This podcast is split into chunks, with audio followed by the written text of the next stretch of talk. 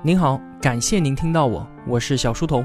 我的音频节目首发平台是在小书童频道微信公众号，小是知晓的小。为了方便您收听往期节目，所有的音频我也会更新到喜马拉雅之类的各大音频平台。那如果想与我们互动交流的话，请在微信公众号内回复两个英文字母 QQ，我会把交流群推送给您。小书童将常年相伴在您左右。本期节目的文案是由李一军执笔的。我们正在解读《查理芒格传》。上一期节目当中，我们讲到芒格他是如何改变巴菲特的，以及在后来一系列的收购案当中，他们的金融帝国已经初长成了。那在这一对黄金搭档后来一路暴走，开启了新世界的大门之后，等待他们的却是一段冷汗直流的日子。他们到底遇到了什么？在说这件事情之前啊。先给大家介绍一下伯克希尔哈萨维这家公司，最终成为了巴菲特和芒格控制金融帝国的操作中心。一九六二年，巴菲特第一次购买了伯克希尔的股份，这是一家陈旧潦倒的新英格兰纺织品企业，所以当时公司的股票价格就很低，这也符合巴菲特早期投资的烟屁股原则。后来呢，随着纺织品的每况愈下，伯克希尔关闭了一些工厂。企业手上呢就多出来了一些现金，管理层就想着啊，用这些现金从巴菲特这一个大买家的手上回购一些公司的股票。那双方呢就进行了协商，但是管理层竟然在最后阶段对已经谈好的价格反悔了。这一行为啊就激怒了巴菲特，有钱就是可以任性。巴菲特随后就斥资买下了整个伯克希尔，彻底的换掉了管理层。管理层确实是因此丢掉了工作，但这毕竟是巴菲特的一时冲动之举。这家难逃一死的纺织品企业成为了巴菲特所犯下的最严重的财务失误。只是后来呢，随着蓝筹印花、喜事糖果，还有布法罗新闻等等的几大收购案的成功，在威斯科金融收购案、证交所的调查之下，这些公司并入到了伯克希尔，反而让伯克希尔成为了一家规模更大。但是结构更简单的公司，那到了一九八五年，巴菲特将公司业务彻底清盘，只留下了投资的业务，全面集中注意力收购并持有其他的公司。伯克希尔这一系列成功的华丽转型，让那些早期就跟随着巴菲特投资的人看得目瞪口呆。那在接下来的时间里面，巴菲特和芒格这一对双子星买进了很多的优质资产，伯克希尔一跃成为了全球企业家们心中的第一号买家。但是啊，到了一九九一年的八月份，一个电话瞬间就将芒格和巴菲特两人拉入了有史以来最让他们冷汗直流的一段日子。怎么回事呢？是《纽约时报》和《华尔街日报》在头版爆出了一条新闻。说伯克希尔旗下的一家投行所罗门，因为贪图暴利，违法操纵了上百亿规模的国债。要知道啊，国库券是整个美国财政系统的基础之所在啊。所罗门是当时仅有的具有资质的四十家承销商之一。这样的丑闻爆出，不仅是威胁到了所罗门自己的声誉，甚至是影响到了美国政府以及公共财务系统的全民信任。所罗门会毁掉美国证券市场在国际上的声誉，像这一类的言论开始甚嚣尘上。所以啊，这个案件就不像他们两个之前处理的那些民事案件，这次的恶劣程度甚至可以让所罗门遭到联邦的犯罪起诉。所罗门这家公司成立于一九一零年，它是美国最大的、盈利能力最强的投资银行。后来呢？由于成为了利益集团恶意收购的对象，所罗门的 CEO 就向巴菲特求救，希望他能够出手击退利益集团的进攻。那一方面啊，巴菲特对于投行人士和他们的贪婪是抱以批评的态度的，而芒格在这一点上比巴菲特还要更加的激进，所以他们两个对这个项目其实并不感冒。但是另一方面呢？基于在以前的合作当中，所罗门曾经帮助过伯克希尔，而且暂时他们也没有找到合适的项目，那巴菲特就决定入股所罗门。一九八七年，伯克希尔出资七亿美元，成为了所罗门的第一大股东。但是到这个时候啊，芒格对这个做法一直都不赞成，他对于投行的蔑视远远要大于巴菲特。结果就在他们参与不久之后，就出事儿了。在刚开始的时候啊，巴菲特还没有意识到这一次违规事件的严重性。但是芒格从听到这个消息开始，就非常肯定所罗门已经卷入到了一个巨大的漩涡当中。芒格立刻从他的律师事务所招来了两名得力干将，帮忙应对复杂的法律问题和那一群盛怒的、随时准备提出犯罪诉讼的联邦法规的制定者们。由于采取了一切迅速并且彻底的解决措施，所罗门才免受犯罪起诉。当时啊，巴菲特还心怀侥幸地认为所罗门可以大而不倒，因为他的困局会让超过九千个工作岗位岌岌可危。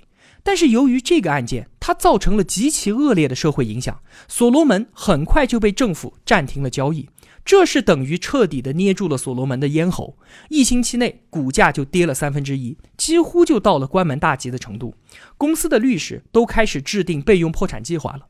这个时候，巴菲特决定出任所罗门的临时主席，并且致电美国财政部部长，以自己的信用作为背书。因为如果继续暂停交易的话，会造成近万人的失业，并且影响到华尔街其他重要的环节。最终呢，这一位财政部长还是对巴菲特网开一面，解除了暂停业务的法令。在后来一次对巴菲特的采访当中啊，他对这位财政部长所给予的帮助表现出了无比的感激。芒格对这件事情评价道啊，这就显示了拥有好的声誉在生活中所获得的巨大帮助。那在案件的解决过程当中，芒格坚持大众要有知情权，绝对不包庇下属高管。他奔走操劳，只是为了还公众一个公道。最终啊，在芒格和巴菲特的力挽狂澜之下，所罗门算是保住了。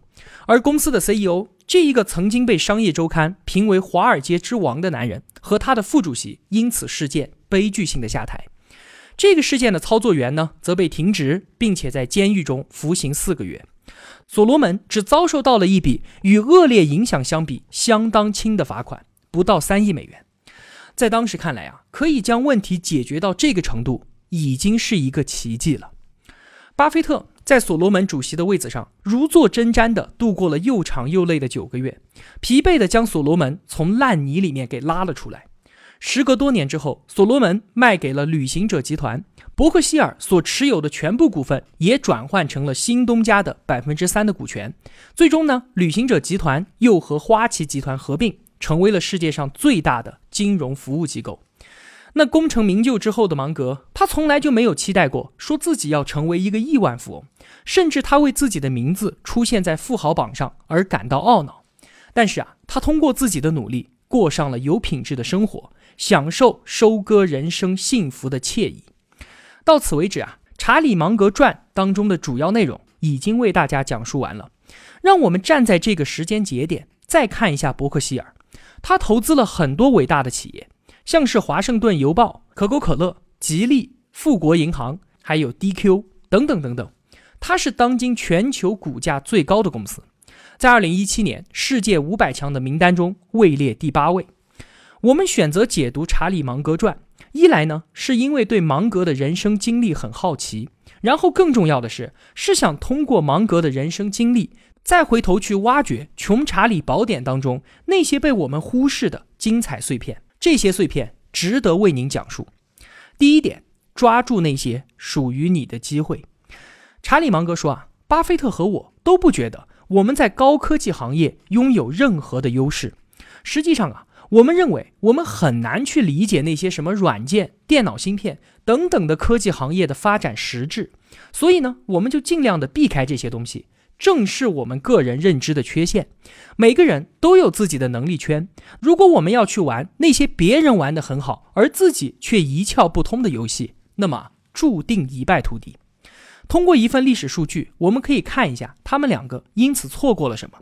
二零零七年全球市值十大公司，依次是埃克森美孚、通用电气、微软。中国工商银行、花旗、美国电话电报公司、皇家荷兰壳牌、美国银行、中国石油和中国移动。那十年之后呢？到了二零一七年，这份名单已经面目全非了，变成了苹果、谷歌、微软、Facebook、亚马逊、伯克希尔、阿里巴巴、腾讯、美国强生，还有埃克森美孚。在今天啊，前十大市值公司当中，除了伯克希尔、强生和美孚之外，其他几个都是互联网科技公司。因此啊，有人就说巴菲特错过了这个时代的科技股。但是巴菲特和芒格他们两个毕竟不是神啊，本着站在自己能力圈范围内的竞争意识，让伯克希尔也相应的避开了两千年互联网科技的泡沫。你不可能抓住所有的机会的，只要抓住其中几个属于你的机会，那这辈子的财富就可以得到急速的增长。第二点，巴菲特和芒格是如何选择投资标的的？世界各国在古代啊都会开凿护城河，护城河挖得越深越宽，越能够防止敌人的入侵。那在漫长的经商生涯当中，能够经历数代而不衰的企业是少之又少。这些企业有一个标志性的特征，就是他们往往拥有产品、市场、商标、雇员、渠道等等很深很宽的护城河。护城河是巴菲特和芒格投资一家企业要观察的最重要的一个指标。但是护城河很宽很深的公司，往往价格都不会低。所以，如果你不了解芒格是如何改变巴菲特的，你就无法真正理解为什么他们后期会更加倾向于选择投资那些具有很宽护城河的企业，即便这些企业的价格往往都比较高。第三点，一旦发生了严重的问题，高层管理人员的反应一定要既迅速又彻底。在所罗门的丑闻事件当中啊。导致公司前 CEO 下台的重要原因，就是他作为公司的董事会主席，在早些时候就已经知道了操作员的违规行为，但是由于种种的原因，他选择将此事隐瞒起来，而不是立即直面解决。这个人，他是芒格之前非常欣赏的一个人，但是由于这样的操作，导致了自己的悲剧性下台，被芒格判定为是一个巨大的失误。第四点，集中投资而不是分散投资。耐心的等待，当一个球出现在你自己的能力范围之内的时候，用力的去打好这个球，而不是去做那些无意义的传统分散投资。过度的分散投资其实是一种没有信心并且没有把握的表现。威斯科金融如此，可口可乐如此，吉利如此，布法罗新闻也是如此。所以芒格才说啊，如果将他们最好的十五个投资决策去掉。那伯克希尔的投资业绩就会变得非常的平庸。第五点，把眼前的事情干好，比去了解宏观要有用得多。李义军在他平时的工作当中啊，会遇到各式各样的人，其中就有一类人是这样的：他们过多的会关注于宏观层面的事物，看似对经济、政治、文化无所不知，但是落到实处，需要干一点落地的事情的时候，这种人往往都成绩平平。所以啊，他以前就跟我说，虽然他并不敢打着宏观无用论的旗号，但他觉得聚焦于眼前具体的事物或者是项目，把眼前的事情干好干精，比去了解宏观要有用得多。那同样的问题，我们在研究芒格的书的时候，或许已经找出了答案。如果说啊，要论宏观信息的用处，恐怕很少有行业能够比投资行业更需要这些信息吧。但是当记者问到芒格哪些宏观数据比较有用的时候，芒格却给出了更加偏激的答案。他说都没有用。预测宏观经济的人经常犯错，因为他们想要理解的系统实在是太过于复杂了。我只是密切的关注伯克希尔的各家子公司，常常阅读商业报纸和杂志而已。我发现啊，我只要这么做，就足以了解宏观层面正在发生什么情况了。你应该成为一名商业分析师，而不是市场宏观经济或者是证券分析家。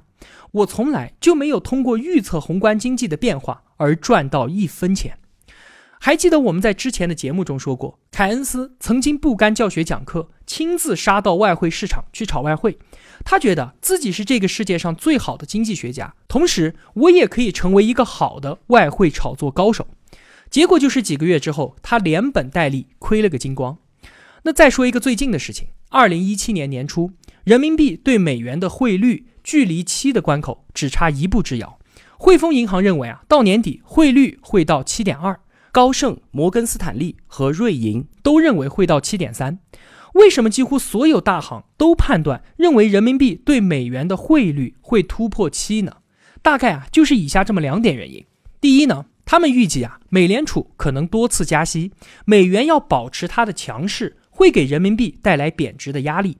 第二呢，特朗普曾经多次扬言，在他上台之后要大规模的减税和增加基础设施的投资，这就意味着美国会采取更加扩张的财政政策。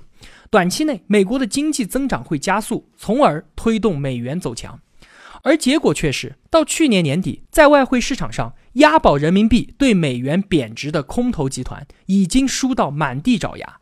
是的，不是专家不行，是他们试图去了解的这个系统。过于复杂，所以啊，相比于宏观经济学，芒格对于眼前的具体事物更有兴趣。第六点，应该将问题做进一步的推导。之前我们说啊，伯克希尔他最早的时候是一家纺织企业，那么后来芒格为什么选择放弃了纺织业务呢？当时啊，纺织业每过一段时间就会有新的设备和新的技术出现，那这些新设备和新技术自然是可以提高效率并且降低成本的。那如此说来，就赶紧与时俱进，去购买这些新设备就是当务之急啊。但是呢，如果我们把问题再推进一步，深想一层的话，那我更新了这些设备之后。所提高的效率以及节约下来的成本，最后是成为了我公司的净利润增长呢，还是流向了消费者呢？很多人并没有考虑到这一层，他们只关心投入到这些技术和设备里面的成本，三年之内我是可以收回来的，所以他们就以三年作为一个周期，不断的购买设备和技术，等做了二十年之后，最终发现啊，获得的年均回报率还不到百分之四。这个就是当时的纺织业，那查理芒格又再多想了一步，再加上通货膨胀和我伯克希尔吸纳投资所需要付出的成本呢？问题经过这样进一步的推导之后，那关闭纺织业务自然就成了一个理所应当并且是明智的决策。第七，成为赢家的方法就是工作，工作再工作。曾经啊，有一个超市的经理。得到了一次跟查理芒格共进午餐的机会，他感到非常的高兴。他这顿饭的目的是要说服芒格加入超市，成为超市的股东。当时芒格对于成为赢家的理解就是工作、工作再工作，所以他也很认同眼前这一位每周工作超过八十个小时的超市经理，并且加入了他的超市。这家超市就是后来全美仅次于沃尔玛的第二大仓储式零售商好事多。这个超市经理，即便是在他二零一二年辞去了 CEO 的职务之后，每年至少要花两百天去全球九个国家、五百八十多家好事多超市巡店。这可不是每个退休的 CEO 都喜欢干的事情啊！相得益彰的，好事多得到了芒格在公开场合的多次赞赏，成为了芒格喜欢到想要带进棺材的一家企业。好了，说到这里，解读《查理芒格传》完结。读完这本书之后呢，我们也就不难理解了，为什么仅去年的一次伯克希尔股东大会就能够吸引四千名中国企业家愿意远渡重洋去看这两位老人家？能有如此人格魅力的老人，或许就只有巴菲特和查理芒格了吧。今天的节目就是这样了。如果我的付出对您有帮助的话，也希望您愿意帮助一下我。一个人能够走多远，关键在于与谁同行。我用跨越山海的一路相伴，希望得到您用金钱的称赞。我是小书童，我在小书童频道与您不见不散。